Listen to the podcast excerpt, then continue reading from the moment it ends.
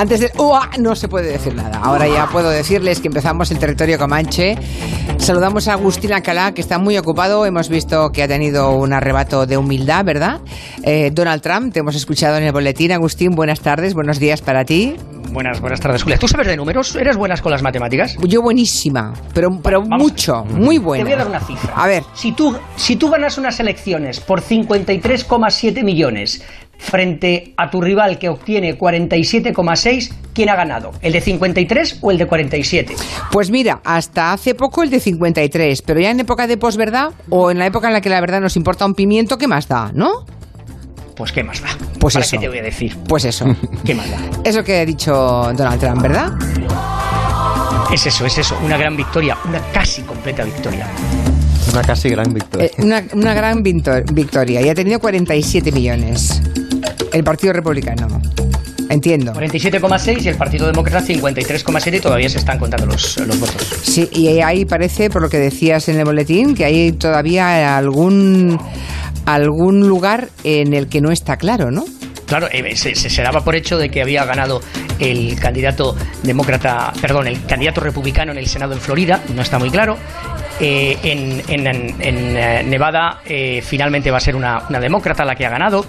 En, eh, eh, para el puesto de gobernador en Georgia está todo muy apretado y se tienen que contar todos los votos, como Madre no mía. se han hecho hasta ahora. Y sobre todo, te voy a decir otra cosa ya, ha estado muy, muy, muy agresivo, muy, muy agresivo con los periodistas. Él sabe que eso entre su público le da mucho resultado. Ha llamado a una periodista, que siempre lo suele hacer con mujeres, y además si son afroamericanas, una mujer de poca inteligencia. Y al periodista del C- la de la CNN, al que le han quitado la credencial para entrar a la, a la Casa Blanca, una persona horrible, una muy mala persona.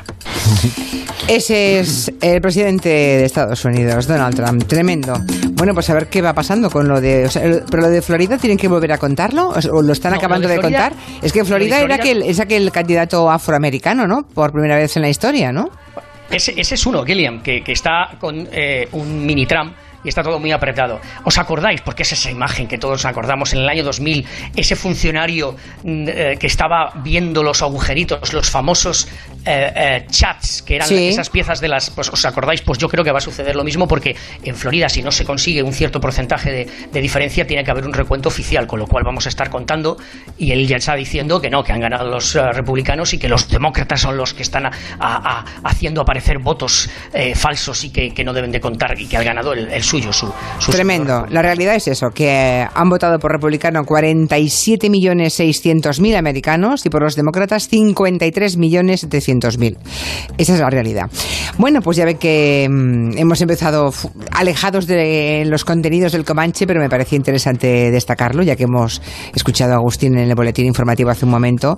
Aquí tenemos a Miki Otero dispuesto hoy a, desplegar su pasión por lo british, ¿verdad? Sí, por lo british y, por, por el fandom, por, por enamorarte muy mucho de, de alguien que canta o de, o de alguna estrella y casi enfocar tu Oye, vida oye, a oye, esa oye, devoción. primo, O sea, primo, Dime. que Niki es, perdón, que, que Julia es una mujer casada, ¿eh? De enamorarla nada. No, pero no me habla de, no habla de mí, habla de las fans. Ah, habla bueno, del quizá fenómeno tú fan. fan en su día. Uh, Sí, fue un rato De esto fan. hablaremos. Sí, no, no, no pienso contarlo. Nuria Torreblanca, muy buenas. Muy buenas. Va a mezclar dos conceptos, Beatles y Valladolid. Sí, toma ya. Anda que no. Bueno, está bien. Si no se habla aquí de los Beatles, claro. Pues prepárate, Lorenzo Caprile, porque no solamente Nuria, es que Máximo Pradera, que también está contigo ahí. Buenas tardes a los Hola. dos. Hola. Siempre recordaré que me diste paso y cuarto, hija mía. Sí, bueno, pero. Anda que no cuesta. No Pues, pues cuesta por eso trabajo. me morcilla antes, porque si no, aquí los de San Sebastián de los Reyes ya. en fin. Va, es que siempre- bichos, bichos. Claro. Siempre se empieza por el que está más lejos y, Claro. y- y me voy acercando, Claro, ¿no? como nosotros no podemos hablar de Trump, pues eso. No, si queréis decir alguna cosa bonita podéis hacerlo. Pues ¿eh? no, pues yo de bonita hoy, porque sé que estuviste ayer en Madrid, Julia, Sí, y, y nada. Bueno, es que no me vio nadie. es, eh. Aquí sí te han visto, aquí sí te han visto. Bueno, pasé por la radio, pero quiero decir que no, no, no, no te llamé porque no, ayer no Claro, podía ver a nadie. Me fui claro. directa a- Al- al hormiguero, Al hormiguero, dicho. claro, Claro, claro, claro, claro, claro. Y por eso no te dije nada. Ah, pero- vale, Claro, y luego esta mañana me levanto corriendo y me he venido a Barcelona. Con Vale, agujetas, porque en hormiguero debes salir con agujetas. Bueno, pues hoy el Comanche te va a encantar, Caprile, porque hay Beatles hasta hartarte. Bueno, no, si no digo nada. No, no digas nada. Pero antes, All Green.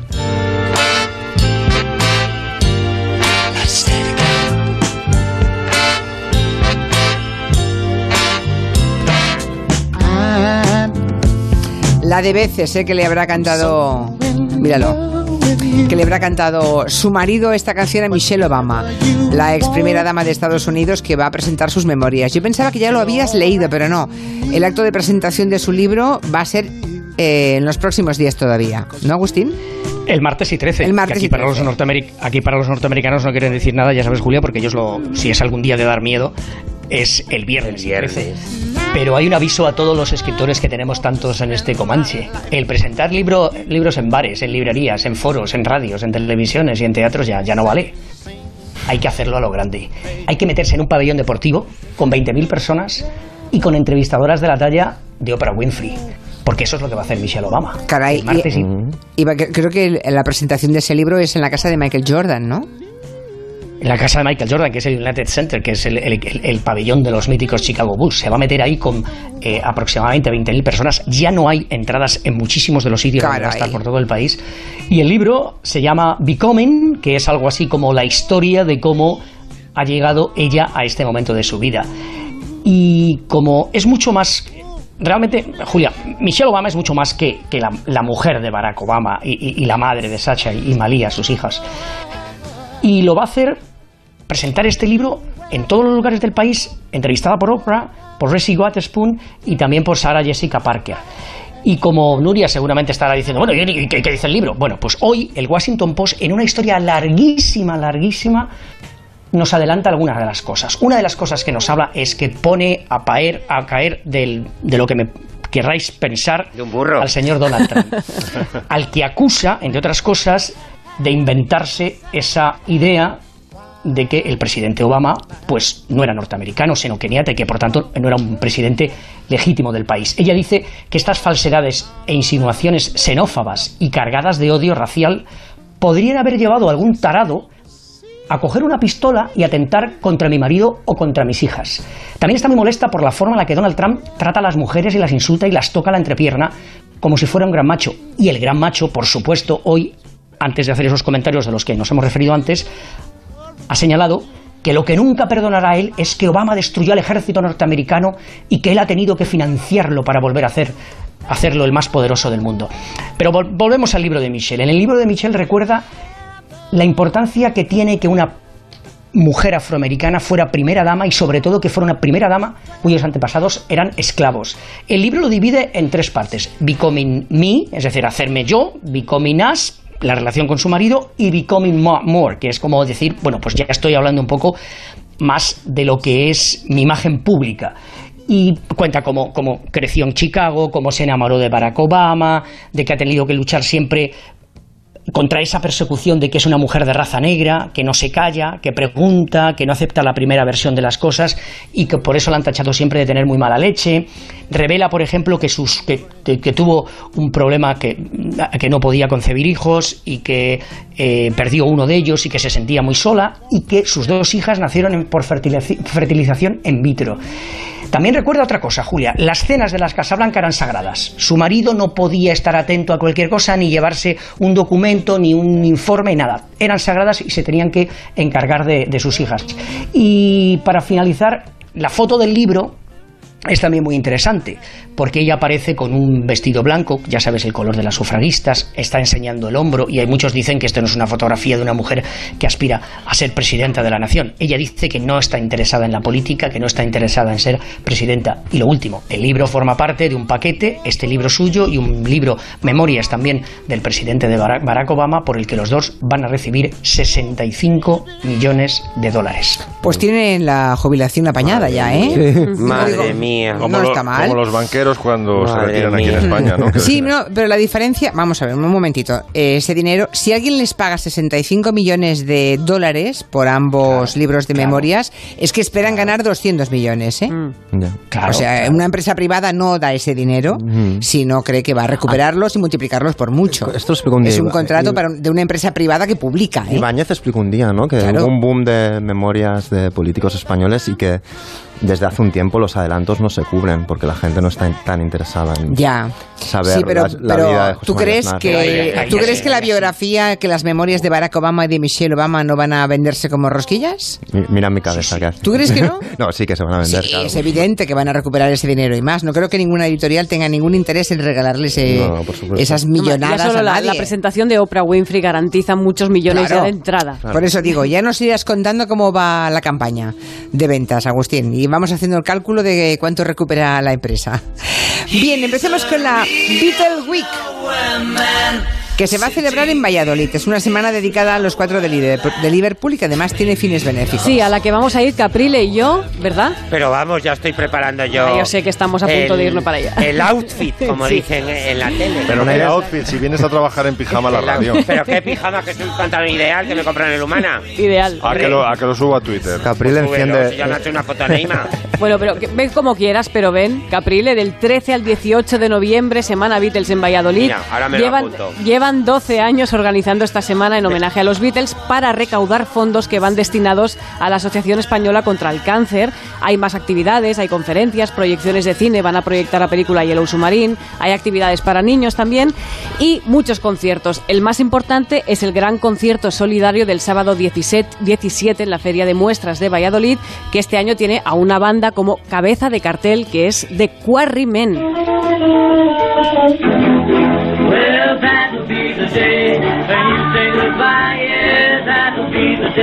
The Quarrymen, que es el origen, o sea, la primera banda de los Beatles. Y lo que estamos escuchando es una versión de Buddy Holly que grabaron el 14 de julio de 1958 y es lo que se considera la primera grabación de los Beatles. Bueno, pues a esta banda la veremos en Valladolid, única actuación en España.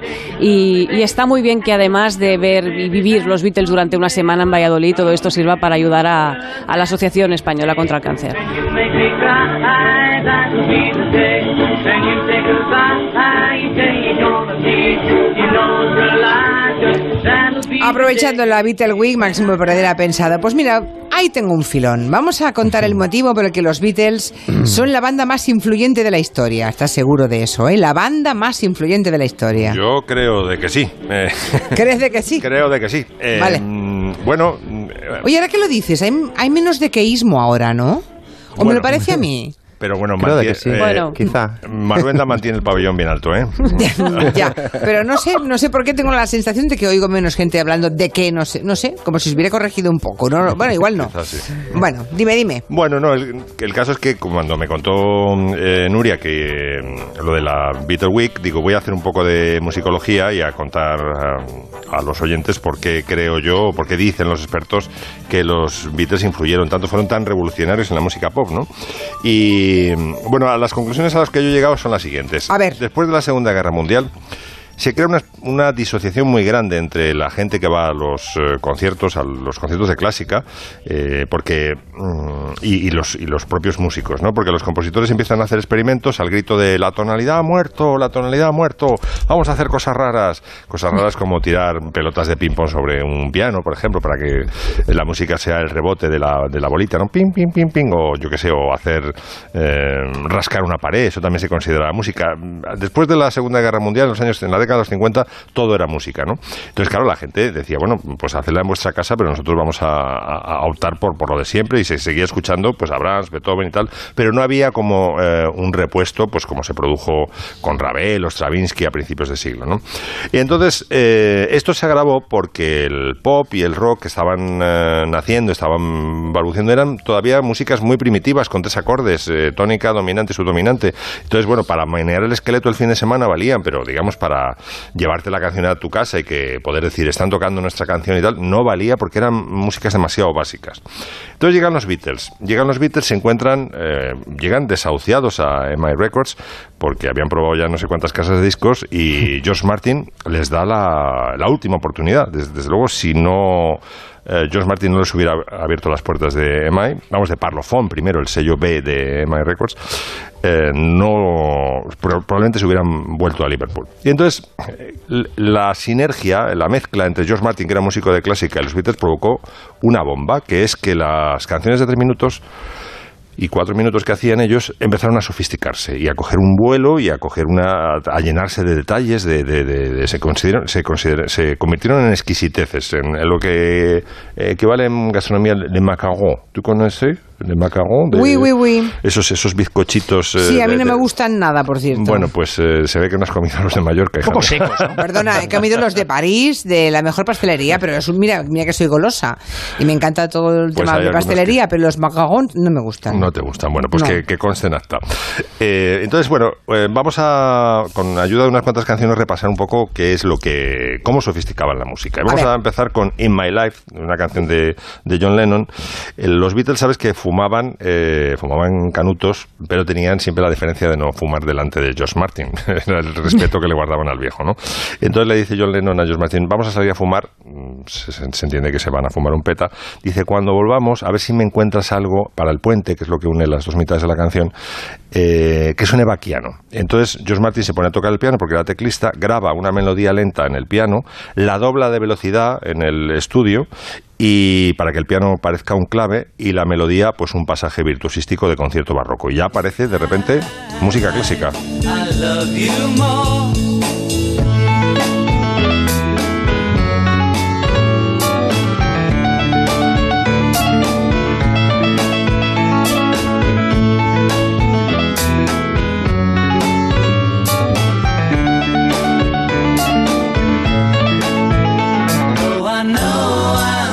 Es todo un pasaje acelerado en, las máquinas que tenían ahí en My Records y mm, bueno, con la intención de hacer cosas que no se hacían eh, hasta entonces en las canciones, pues estamos a comienzos de los 60.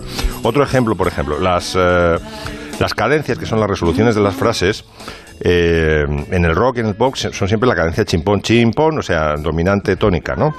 Eh, los Beatles empiezan a utilizar eh, lo que se llama en música sustituciones de acordes, es decir, cuando crees que va a aparecer un acorde determinado, por ejemplo, en modo mayor te ponen uno menor y muchas, muchas sorpresas de este tipo. Y una de las cosas que hacen, por ejemplo, en la resolución de She's Leaving Home, que yo creo que es una de las más famosas de los Beatles, en el final de la canción, en vez de hacer una cadencia chimpón, chimpón, lo que hacen es usar una cadencia eh, de resolución llamada plagal, que se conoce también como cadencia amén, eh, porque los himnos religiosos la emplean constantemente y ahora la vais a escuchar. eh, A ver, a ver, a ver.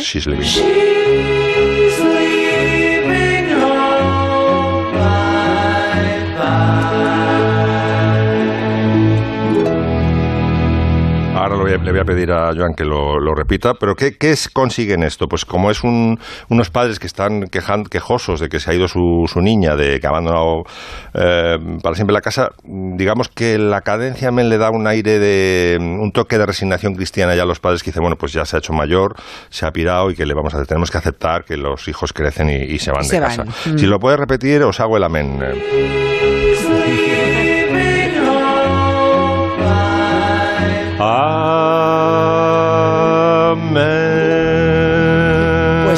Encaja perfectamente. Sí, sí, es como un himno, es un himno religioso. un himno religioso, efectivamente. Pues eso lo utilizaban, por ejemplo, en Yesterday también eh, concluye la canción con una, con una cadencia amén, lo usaban constantemente, ¿no? Eh, Penny Lane, por ejemplo. Penny Lane es una canción también revolucionaria eh, porque Paul McCartney estaba ya antes en su casa viendo a la BBC tocando el concierto de Brandenburgo número 2 de Bach y que es una, un- el, el- el instrumento solista es una trompeta barroca, una trompeta piccolo, y dijo, eso, ese sonido me gusta para mi canción. Entonces al día siguiente le dice a Josh Martin, a ver si podemos llamar a David Mason, que era el trompetista de la orquesta de la BBC, y que grabe en el puente otra vez, en, la- en lo que une la- las dos mitades de la canción, eh, un pasaje que te voy a dictar. Entonces empezó a, a can- a canturrearle Paul McCartney, que todavía no escribía música, a Josh Martin, que tomó buena nota. Entonces Josh Martin se lo pasó a David Mason y lo grabó, me parece que a la, a la primera o la segunda toma.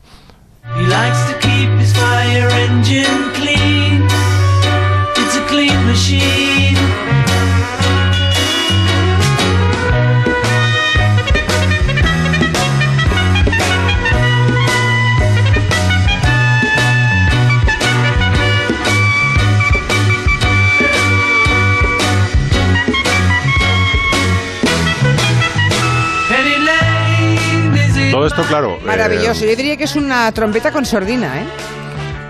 Una trompeta con sordina. Bueno, tú, eres, tú eres hija de trompetista, tú sabes. Sí, yo, yo- yo a mí no me suena sordina, me No, suena una. di- Es que es una trompeta barroca, es una trompeta piccolo, y, pero me suena muy estridente para llevar sordina, ¿eh?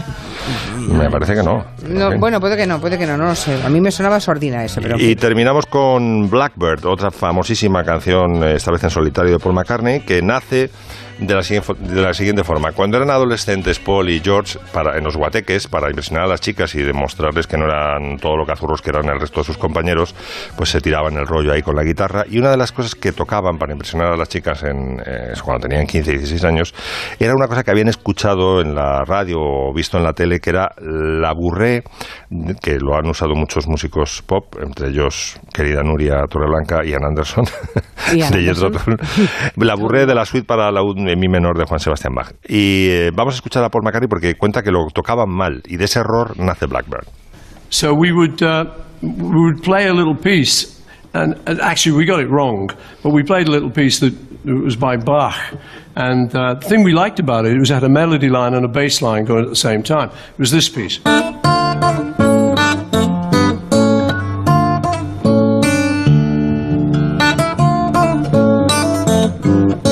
Should go do do do do do do do do do do do do do do do do but we we didn't know that bit so it was our little show off party piece and actually the bit where we went wrong uh, is I, I later took that the idea that uh, that you got the bass line on the top line the melody and turned it uh, into Blackbird Blackbird singing in the dead of night. Qué bien explicado, ¿eh? El proceso. Ahí lo tienes. Sí, sí, de error en error Lo que, les fascin- lo que les fascinaba a George y a Paul era que había eh, dos melodías al tiempo, o sea, contrapunto, lo que en barroco se llama contrapunto, ¿no? En música, vamos, eh, cantan- que es muy inusual en el rock and el pop, siempre hay una melodía y Oye, los ma- acompañamiento. Dime. Oye, Máximo, lección magistral, ¿eh? La que estás dando, ¿eh? ¿Te ha gustado, Hay que no? reconocerlo. Maravillosa. Eh, maravillosa. acabamos, acabamos de en, priva- en privado, por 100 dólares, doy, doy unas clases más. Acabamos, joder, eres más, Oye, caro oye, que, oye. eres más caro que la radio.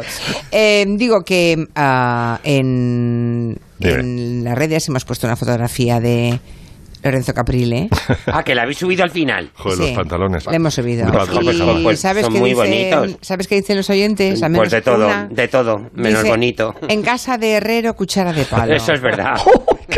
O sea, ¿cómo puedes venir así a la radio, Caprile? Pues porque estaba en casa trabajando Julia y... y- Pues yo estoy a- es Me gustaba la ropa esa. Pero si es que es fiesta en, Ya, ya, ojo, ya, en. Madrid capital, ¿eh? Porque en San Sebastián de los Reyes no. Bueno, Estoy a dos metros de esos pantalones de pijama. Pero que no son de pijama, que Pero de- son de, de algodón ideales.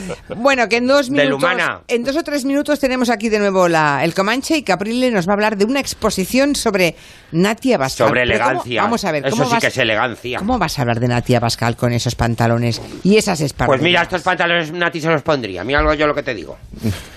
Snob, que eres un snob. En Onda Cero, Julia en la Onda, con Julia Otero.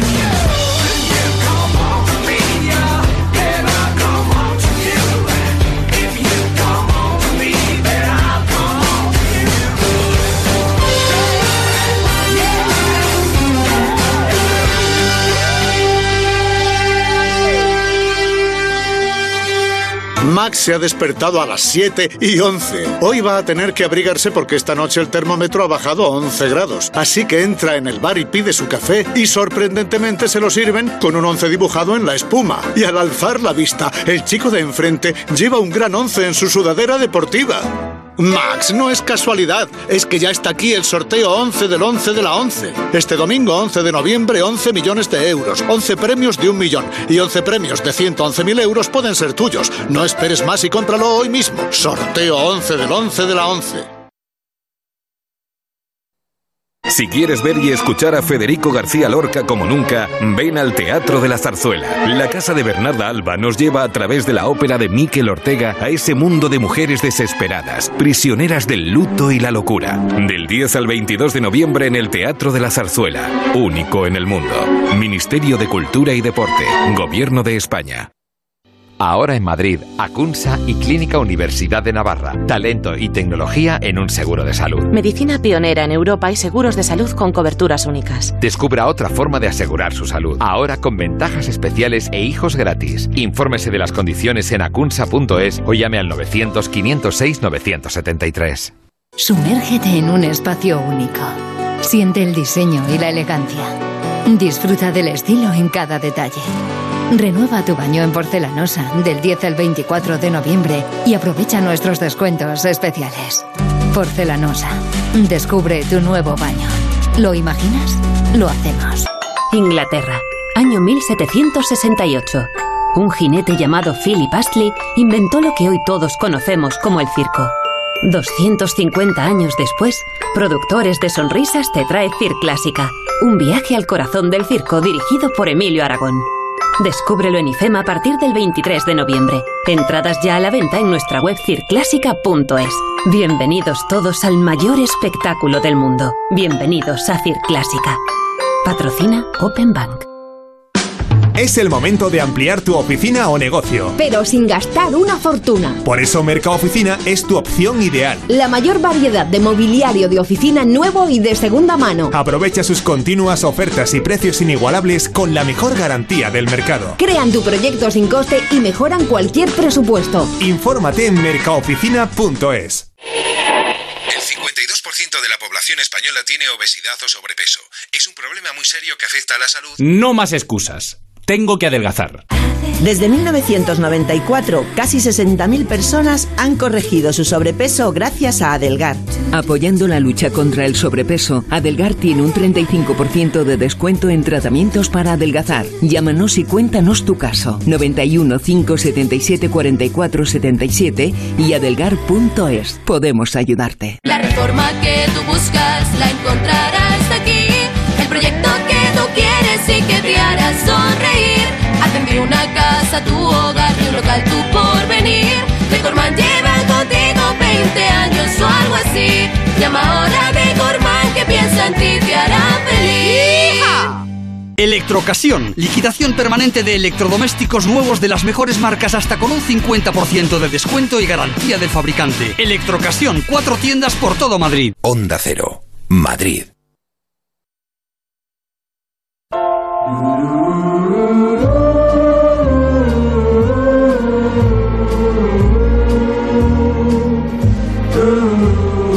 Estamos en el territorio comanche y ahora viene ese momento en que con alpargatas y con pantalón de pijama Que no es de pijama. de algodón nos habla Lorenzo Caprile de una exposición sobre Natia Bascal que dices tú que está muy bien, ¿no? que no podemos perdernos. sí, bueno, es que Natia Bascal yo creo que a ver, eh, hay que centrar un poco su vida y quién ha sido y, y quién es, ¿no?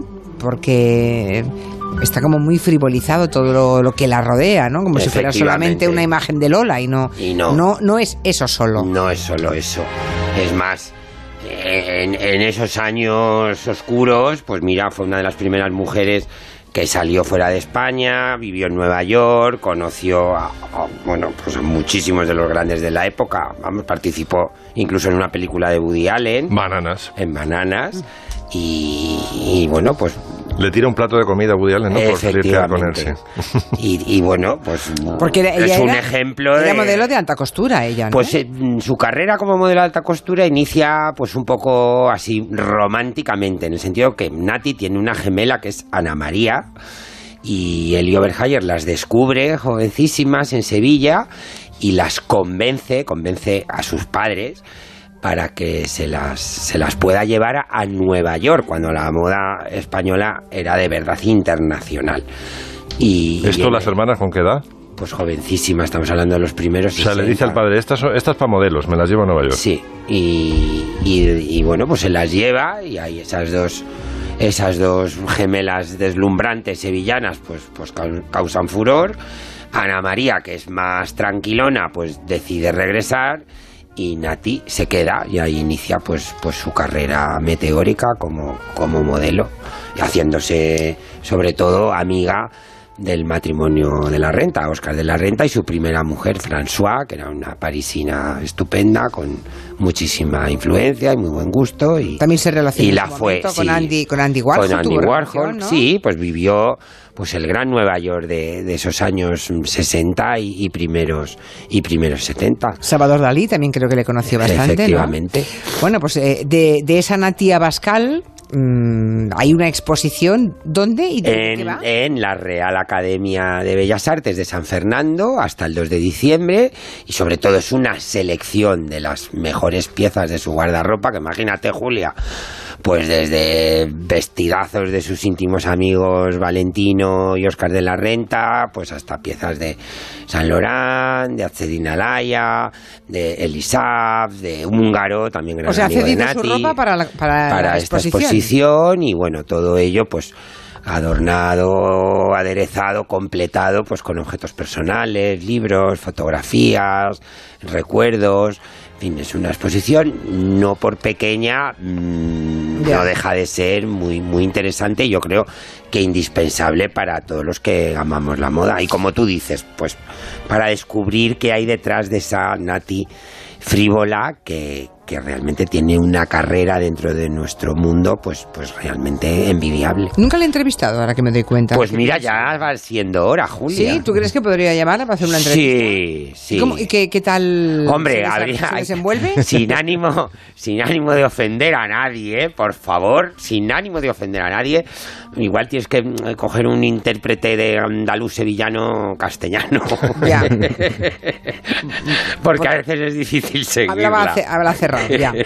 Bueno, yo creo que entiende bien todos los acentos. Eh, pero bueno, vale, pues nada, me, me lo plantearé. Eso Pero es muy divertida y, y- y es un libro abierto sobre la historia de la moda de, de la segunda mitad del siglo XX, Julia, las Ya, cosas ya. como son. Bueno, pues nada, oye, pues hazme, hazme la gestión, ¿va? Sí, Caprile. sí, sí, te la hago ¿Eh? ¿Me con, la su gestión? mano derecha, con Teresa, que es encantadora, y por, por intentar lo que no quede. Oye, ¿y ¿el gran amor de su vida fue Ramón Mendoza o no? Eso no, no lo sé. Pensé que había más intimidad entre No, no lo sé. Mira, yo lo, yo que sí te voy a decir una cosa. Hombre, fue un gran idilio, fue que-. Muchos años mm, tuvieron. mm, Mira, sin ánimo de Que no frivolizar. fue de una tarde. eh, cuando sucedió todo aquello tan desagradable con su, con su primer marido, con su Sí. único marido, ella decidió alejar a sus hijos de España, los mandó a Estados Unidos, los quitó del foco mediático y tengo que decir que sus dos hijos son dos hombres, porque ya son hombres, educadísimos, que pudiendo ser snobs, como dice Julia, como me ha llamado a mí, absurdos y petardos, son de las personas más correctas, más bien educadas y más señores que yo conozco en el mundo de la moda, que te puedo asegurar que hay mucho gilipollas. O sea, Dicho queda. que ojito, ojito, ojito Maxi, no me frivolices con mi Nati, que Nati es mi Nati. Vale. Que yo le debo muchísimo. La Nati, también conocida como señora Pascal. Bueno, del Festival Inédit, ese festival donde eh, descubrimos muy interesantes documentales sobre la música, eh, Miki Otero saca cada año material, ¿no? Mm. Y hoy nos quiere hablar de un documental sobre las fans que te ha gustado mucho. Sí, es como más que mirar al grupo, miras la gente que está gritando mirando Claro. al grupo y es mí- incluso más interesante. Yo cuando veo esas imágenes siempre me pasa lo mismo, me quedo colgada de las Claro. chicas chillando. Claro. De hecho, estaba hablando como eh, Máximo de la evolución, digamos, de cómo hizo evolucionar los Beatles el- al pop. Otro de los factores posibles es que ellos dejaron de tocar en directo eh, precisamente porque en los conciertos no se les escuchaba ni ellos se oían a ellos mismos por los gritos de las fans. Hay un concierto en el 66 en Nueva York que es que no se les oye y eso los, los empujó a los Beatles a encerrarse mucho más en el estudio porque no hacían giras, no tocaban en directo y a poder sofisticar su discurso cada vez más, ¿no? O sea que indirectamente las fans incluso pueden influir en, No sabía yo en lo que, habían era tan ensordecedor que no se oía bueno, la mira música. YouTube de la época. El, el Claro, el es que Stadium tenía- en el 66 es delirante. Es que el- el- Terrible. Las, las cajas, los altavoces que tenían entonces no daban para mm, acallar a la muchedumbre. Claro, si fuera hoy sería otra cosa. Bueno, ¿no? sí, sí. Hoy las hubieran ensordecido hoy, a ellas. Hoy las hubieran dado morcilla a la fans, sí, Sí. porque llega Pink Floyd con sus torres de sonido y los barre. vamos. Y las hunde. Pero a mí hay algo de las fans que siempre me ha interesado. Cuando, cuando ponemos, por ejemplo, previas de un partido de fútbol, y que conste, a mí me gusta mucho el fútbol y me pongo, me energumizo bastante de vez en cuando, pero las imágenes, digamos, en la salida de un campo de fútbol con hombres de mediana edad sin camiseta, embarazados, sin embarazo, pero sin camiseta, rociándose de cerveza y gritando animaladas y tal, si te fijas, el periodista que los está entrevistando lo ve como algo seminormal, no, Sí. no adopta un tono paternalista con ellos.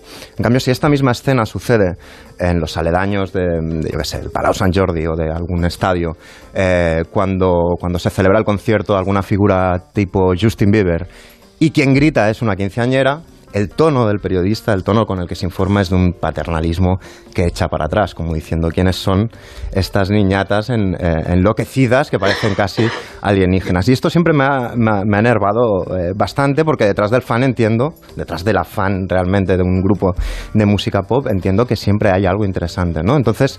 eh, El la- documental. el documental lo que hace es explorar precisamente esto, intentar entender a las fans de cuatro grupos, de cuatro generaciones, y de una forma indirecta eh, explica, digamos, la evolución de ser fan de, de una estrella de la música pop. Porque esto empieza con las de Frank Porque Sinatra. porque hay los- los diferentes clases de Diferentes fans. clases. Esto empieza con las de Frank Sinatra, con las Bobby Soxers, y dura hasta ahora con los Little Monsters de Lady Gaga, o yo que sé, del Comanche serían los Comanchers. Los. Comancheros. Los, los Los Comanchers, ejemplo. Comancheros. Y, y- y creo que es algo que no se pierde de todo. Cuando eres fan seguramente lo eres toda la vida. Yo recuerdo que me enviaron a cubrir un eh, concierto de Los Pecos al Palau de la Música una vez, a escribir una crónica de color y tal.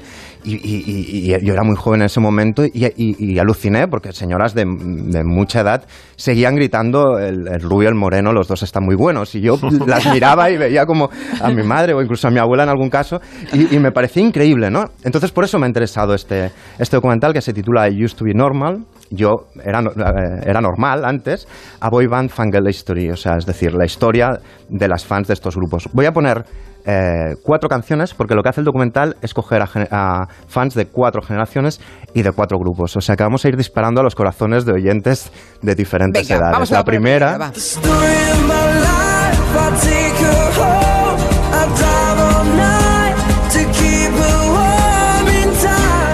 Aquí está temblando de emoción seguramente la franja de oyentes de entre 15 y Caprile, 18 vamos, años. Caprile está temblando ahora Esto mismo. es One Direction. Yo no digo nada. Esto es One Direction, Story of My Life. Uno de los personajes, lo veremos, es muy fan de, de este grupo. Otra canción, por ejemplo.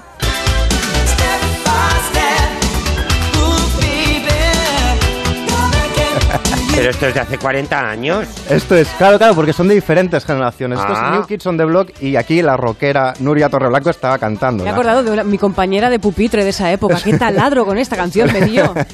Pero Miki, tú hablas de fans de grupos de rock. En el mundo de la ópera eso es muy normal. Sí, pero gritan al lado del liceo. Yo no sé, no las veo. No, no, no, gri- no gritan, pero esperan ahí horas y horas y horas y se acercan y le piden autógrafo y Sí, se pero- saben, se Pero- saben pero- la vida y milagros. Pero y- hablo realmente de, querer- de cosas muy extrañas que explicaré. Mira, vamos a Ah. poner otra de otra generación.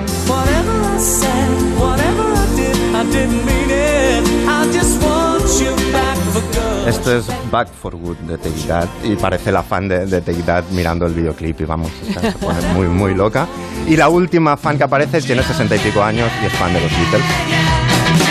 ¿Puedes repetir la edad? ¿Puedes repetir la edad? No sé... mm, eh, no sé- ¿65 has dicho? Sesenta y pico he dicho. Ah, vale, vale, vale. Pero fíjate que aquí, tenemos, aquí tienen los Beatles fans que son mucho más jóvenes. ¿eh? Sí, claro, claro. Sí, no, no, está Yo- claro, esto no tiene que Yo ver. tengo en casa una veinteañera que es fan de los Beatles. ¿eh? Claro, entonces, por ejemplo, Elfie, la, la- la- la- el personaje, porque son cuatro, ¿eh?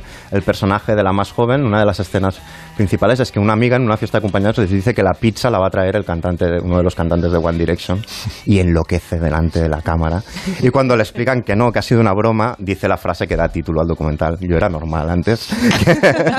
¿Qué me ha pasado? Pero estos personajes los vemos a lo largo de toda, eh, bueno, sobre todo los que ya son más mayores, explican su vida desde los 14, desde esta primera epifanía hasta la actualidad. En algunos casos les ha ayudado esta banda o su admiración por una banda a superar algún tipo de, proceso de depresión clínica o a superar, en el caso de la mujer de los Beatles, a superar la muerte eh, de, su mejor amiga que cuando eran adolescentes escuchaban por primera vez eh, esas canciones. Otro de los personajes, creo que es la de Take That, descubre su sexualidad a través de eso, porque ella, por ejemplo, en, en- en clase mira a las chicas, pero en cambio está enamorada de los componentes de Take That hasta que se da cuenta de que no estoy enamorado de ellos, es que quiero ser como ellos. Y aparece ahora con 40 y algo años con el look de uno de los miembros de, de edad. Y hay cosas muy locas. Hay una de ellas que, por ejemplo, se promete a sí mismo, hay un videoclip de uno de los grupos, creo que es eh, Take That, que salen en una piscina y ella se promete cuando es adolescente New Kids on the Block creo que es. Ella se promete que no aprenderá a nadar hasta que le, le enseñan a, a nadar el tipo de la, de la banda. y entonces explica cómo aprendió a nadar muy tarde cuando Por eso que por no ha aprendido a nadar, claro, pobre mujer. Pero bueno, es muy guay porque uno de los personajes es, por ejemplo, de origen turco y se, se, se adapta, digamos, a una nueva cultura a través de, de esta, de esta admiración por una banda. Es decir, y explica un poco toda la evolución eh, y cómo realmente detrás de esta imagen histérica que a veces se vende en los medios o cuando se hace un reportaje, pues hay una historia que merece la pena ser explicada. Una historia de obsesión, pero también una historia de muchas otras cosas. A ver si algún oyente, alguna oyente ha sido fan de las de chillar en los conciertos y nos dice de quién. Carla Bruni nació como fan. Era ¿Y si- fan de de, quién? de Eric Clapton. Eh, Ah. a base de insistir, insistir, insistir, se lo ligó y luego le dijo, y ahora quiero conocer a los Rolling, quiero que me lleves a un concierto de los A Rolling. ver, Entonces- no empecemos a frivolizar con Carla Bruni. Carla Bruni, antes de todo eso, ha sido una de las mejores, mejores modelos de pasarela de los últimos 25 años. Bueno, pero luego acabó en la música. Bueno, déjame sí, acabó en la música, musical. pero no, parece que, que, que por eso, que se tiraba este y al otro y consiguió, pues no. Bueno, es compatible. era es magnífica la pasarela. Sigo la historia, le pero dice- magnífica. Pero Le seguro dice- que hay algún oyente que a lo mejor tenía un club de fans de alguno de estos grupos, porque claro, estos es antes de Internet en algunos casos y, y sacan las cartas, los clubs de fans que, que, que ellos inventaban y antes de Internet cómo se escribían cartas con, con chicas de su misma edad en, la- en el otro punto del planeta Tierra eh, y cómo compartían, digamos, esta pasión. Yo estoy convencido que algún oyente... eh, Que- que- fans de grupos, fa- seguro. Fans que, de estas de enviarse cartas con Me otros la fans, quiero acabar. A ver, me que la acabe, Quiero acabar la, la anécdota. Vamos a ver. eh, Eric Clapton resistió durante meses a, los, eh, a las insinuaciones, a los, al coqueteo de Carla Bruni, porque era muy enamoradizo y sabía que se iba a enamorar eh, perdidamente de esta, de esta gran mujer. Entonces, al final, eh, efectivamente, cayó como un chorlito y ya cuando ya estaban en, en- en plena relación, le dice, y ahora quiero conocer a los Rolling, le dice Carla Bruni. Y dice, ¿Tú, tú eres amigo de Mick, te dice, sí, sí, te llevo a backstage, te presento a Mick. Y ya estaba hasta las trancas, coladísimo Eric Clapton por Carla Bruni, ¿no? Y entonces cuando le va a presentar a Mick Jagger, le dice, mira, te presento a Carla, a Carla, dice, pero por favor, Mick, no te la tires, que estoy muy enamorado de ella, por favor. Pues al día siguiente se estaban acostando. Lo cuenta él en, en alguna entrevista. Clapton. Clapton que le robó a pesar de No, haberse puesto de rodillas, por favor, no me la quites, no me la quites, no me la quites. Tardó 24 horas en Pues robarse. mira, Es la y venganza de Leila. ¿no? terminó luego con Sarkozy, ni uno ni otro. Sí, Y creo- vistiendo de Dior, mm, En fin, magnífica. degenerando, degenerando, ¿no? Bueno, pero que Clapton se fastidia un poco porque con Patty Boyd la- también Claro, pasó algo parecido la en un triángulo con Sí. George Harrison, así que se fue la venganza, digamos. Por aquí me dice José Luis Ibáñez Ridao, nuestro hombre de los libros, que la Universidad Oberta ha publicado precisamente un estudio sobre fans que se llama Fanáticos, la cultura fan. Mira qué bien. Que lo sepas, lo digo, si quieres completar lo del documental, ya lo, Lo leeré segurísimo. Bueno, confecciones Agustín, venga, cuéntanos Agustín Alcalá, eh, las tendencias de moda que ves por Manhattan, a ver si hay alguna que, eh, a ver si la de esta semana me gusta. Vaya, a ver si hay alguna para cincuentones, que yo estoy muy enfadado, que nadie se acuerda de nosotros, Julia. Ya Ah, te ¿no? contaré, ya te ¿Por contaré. qué? ¿Qué te pasa con lo que te pasa? Si Con los cincuentones, los pues, pues, cincuentones. pues Tú no porque- eres cincuentón, tú eres Pues mira, pues porque ya hemos empezado a rodar los maestros dos y, y todos los días María con un regalazo, Palomo con un regalazo, regalazo para aquí, regalazo para allá, les llaman para esto, les llaman para lo otro y yo nada, porque no doy el target. ¿Qué te Pero? Caprile, tú tranquilo que llegará el día Yo que Agustín Alcalá target, comentará que en las calles de Nueva York eh, tu, el pijama que- Caprile es... No soy target, no, no, no por el pijama, eso es lo de menos. Que estás Por- fuera de Que mercado. me regalen un pijama, por lo menos. No, porque como soy, soy muy mayor, pues habéis doy el Oye, una cosa, pero ya habéis acabado de grabar Maestros de No, vamos por la mitad, vamos por Ah, la por la mitad. ¿Y cuándo se empieza a emitir? Eso no lo sé. Ah, bueno, Y, vale, y- vale. y si lo supiera tampoco lo puedo decir, que si no luego me, me llega un zasca, Mm. Julia. Pues mira, para- no lo sé. por hablar, dice Victoria, cuando escucho a Lorenzo Caprile me imagino a un señor muy mayor. Y cuando lo veo en foto me digo, jolines, pero si es un señor muy joven y de muy buen ver. Ay, muchas gracias. ¿Ves? Pues eso díselo a las marcas, que no me quieren, no me quieren. Está bueno ahora, gracias a mi nutricionista. Antes era, era una bola. Eso Bueno. también es verdad. A ver, cuéntanos, Agustín, que no te dejan hablar, hijo. Agustín. Agustín. Uy, se ha ido. Un inmortal. Ahora. Estoy aquí. Dios mío. Si estoy Ahora. aquí, que iba a Ahora. decir que, que iba a decir que eh, Caprilín es un inmortal. No tiene edad. Sí, es una ya, persona no, así. sí, ya. Pero en cualquier caso, chiquitín. A ver, ¿qué ¿tú has se tenido lleva? alguna vez? ¿Tú has tenido alguna me vez has a llamado chiquitín. Gracias, Chiquitín, Agustín. con cariño, chiquitín. Chiquitín. ¿Has tenido alguna vez Como a la una canción de clienta ABBA. a la- Déjame, que déjame. ¿Has tenido alguna vez a una clienta a la que le has dicho, déjame un tiempo que te conteste porque no te conozco y te digo si puedo hacerte el encargo o el traje que quieras? No. ¿Lo has tenido alguna vez? No, hombre, no, bueno, porque eh, no, no están los tiempos para ponerse tan estupendos, Agustín. No. Bueno, pues te voy a contar una historia de algo que está sucediendo aquí, que se está poniendo de moda en algunas tiendas eh, y, y sobre todo en algunas firmas. Resulta que las leggings, las leggings, que son los leotardos de nuestras madres, hermanas y de nuestras abuelas, pues se están poniendo muy, muy de moda, no solamente para hacer gimnasia, yoga o para, o para salir. E- El fin de semana, en el, en el East Side de Manhattan, en el, en el Soho o, o en los suburbios, las mujeres llevan las leggings a todos los sitios y no precisamente en el gimnasio, sino mucho más. Resulta que hay una marca que se llama One, que se puede encontrar en la, en la, en la red, W-O-N-E, que antes de venderte unos de estos leggings que cobran, Julia, 300 dólares. ¡Ah, qué barato! Por unos leotardos. Sí, sí, sí. Unos leotardos, unos leotardos Sí, te hacen si un te examen. Claro, y te, haces un, te hacen un examen y tienes que compartir tu perfil en el Gran, en el Instagram, y responder a unas preguntas sobre quién eres, qué haces y cuáles son tus hobbies. Esta firma la ha creado una antigua diseñadora de ropa de Nike que vende un número muy reducido de sus modelos, tiene Mm. ediciones limitadas y numeradas y que están completamente agotados. E- El objetivo es que tú vivas una experiencia, Lorenzo, como nunca. Es algo que desde que tú entras en la red se convierta en algo inolvidable. Aunque claro, bueno, te- dejas 300 dólares en la empresa, hay que reconocerlo. Y he leído lo que algunas de las mujeres dicen de estas leggings, de estos leotardos, y aseguran que son, bueno, pues lo, que todas dicen, que son una segunda piel, que son suaves como la mantequilla, tienen unos diseños muy atractivos, con rayas, con dibujos, la verdad es que son muy bonitos. Y para una comanchera en especial que suele venir a Nueva York en Navidades cuando sabe que yo no estoy, la tengo que decir que a partir de diciembre del próximo mes se van a poder encontrar en, Bar- en Barney's, New York, que es una tienda muy elegante, por 300 dólares y a lo mejor te tendrías que pasar a verla. Pero, pero si no, pero si no, no, no la conocen ni nada, ¿cómo le van a vender el legging O sea que si no eres alguien, y si no les gustas, no Claro, te no venden. te los venden. leggings. Pero claro, eso, Qué es en- eso si vas eso, al, ¿no? Si vas al website, sí, o sea, perdón, al website, a la dirección de la red, si vas a la, a la re- dirección en la red te hacen este, este examen. Si no, tú ya ahora vas a poder en una tienda física el poder adquirir esto. Después yo creo que de pasar un primer eh, No, eh, mira, eh, eso me examen suena, del me- look que me llevas. suena a herramienta de marketing para Esto- crear el... Pues las está funcionando, Lorenzo, las está funcionando Sí, de maravillas pues porque sí. están agotados. Sí, yo, una- he- yo he visto... las- no- pe- Perdona, Máximo. Dime, dime. No, que una de las cosas que echo de menos de no vivir en el siglo, en el Renacimiento, es no poder llevar leotardos. Me encantan los leggings también Si hombres. puedes llevar. No, pero te Pues miran yo raro. me Porque comprara- los puedes llevar perfectamente. No, Pues yo no, si me no. comprara unos, aunque sea esos tan de moda, serían los primeros que me pusiera en mi vida. Los tiempos de Don Gil de las calzas verdes ya pasaron, querido. Pero se Caprile. lo puedes llevar, nadie te lo impide. Te compras un pantaloncito Uy, corto. aquí, ay, aquí todas las mujeres, todas las mujeres, las madres en los suburbios, todas en leotardo cuando van a, a comprar alguna cosa o van a tomarse un café eh, en, en un, en, un, en un ¿Pero restaurante. con una camisa larga o, o leotardo? Con una y- camisa Ah, bueno, y, y sí. ahora Pero con una ese- cazadora. Es el look de caza- ¿eh? Un poco.